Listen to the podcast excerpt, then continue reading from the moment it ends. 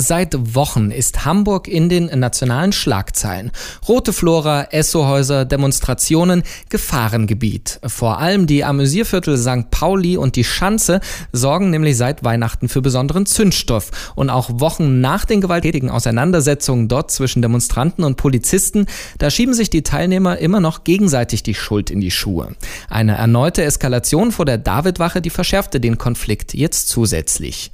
Klar ist, die Polizei sitzt am längeren längeren Hebel und zeigt das mittlerweile auch, denn seit Samstag sind die Szeneviertel St. Pauli und die Schanze sogenannte Gefahrengebiete. Das heißt, die Polizei kann dort sogenannte verdachtsunabhängige Personenkontrollen durchführen. Das heißt, Ausweis zeigen, Tasche öffnen und im Zweifelsfall auch abtasten oder sogar festnehmen lassen.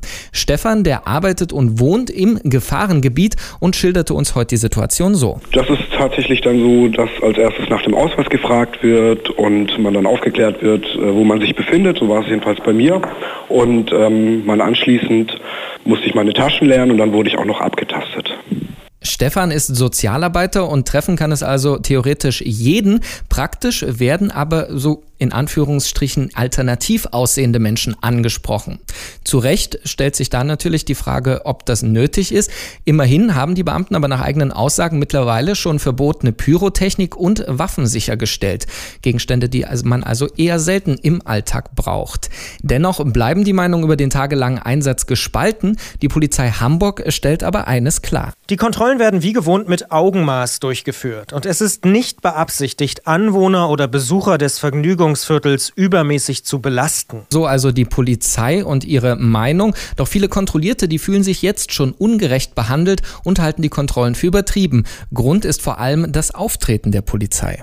Also in meinem Alltag äußert, es, äußert sich das so, dass ich äh, laufend konfrontiert bin mit äh, Polizeifahrzeugen, halt nicht den normalen Polizeifahrzeugen, sondern den großen Polizeiwannen, die immer gut bestückt sind mit, äh, ich glaube man sagt Sixpacks dazu, Polizisten in martialischer Uniform, vermummt und äh, schwer bewaffnet. Die fahren hier laufend Patrouille und es kann auch jederzeit passieren, ist mir auch schon passiert, dass sie plötzlich anhalten und einen kontrollieren wollen. Dennoch sieht die Hamburger Polizei ihre Aktion gerechtfertigt. Sie spricht sogar pathetisch von der Abwehr großer Gefahren für ihre Beamten. Gleichwohl wollen wir durch diese Maßnahme sehr deutlich machen, dass die Polizei Hamburg alle rechtlichen Möglichkeiten ausschöpfen wird, um Leib und Leben ihrer Beamten zu schützen.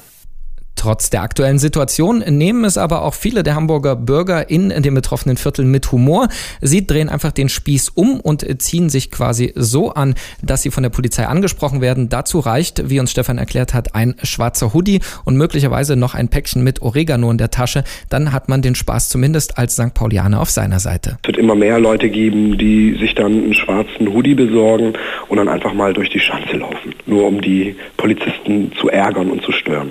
Also auch ein bisschen nettes Spiel da in Hamburg zwischen Bewohnern und der Polizei im sogenannten Gefahrengebiet.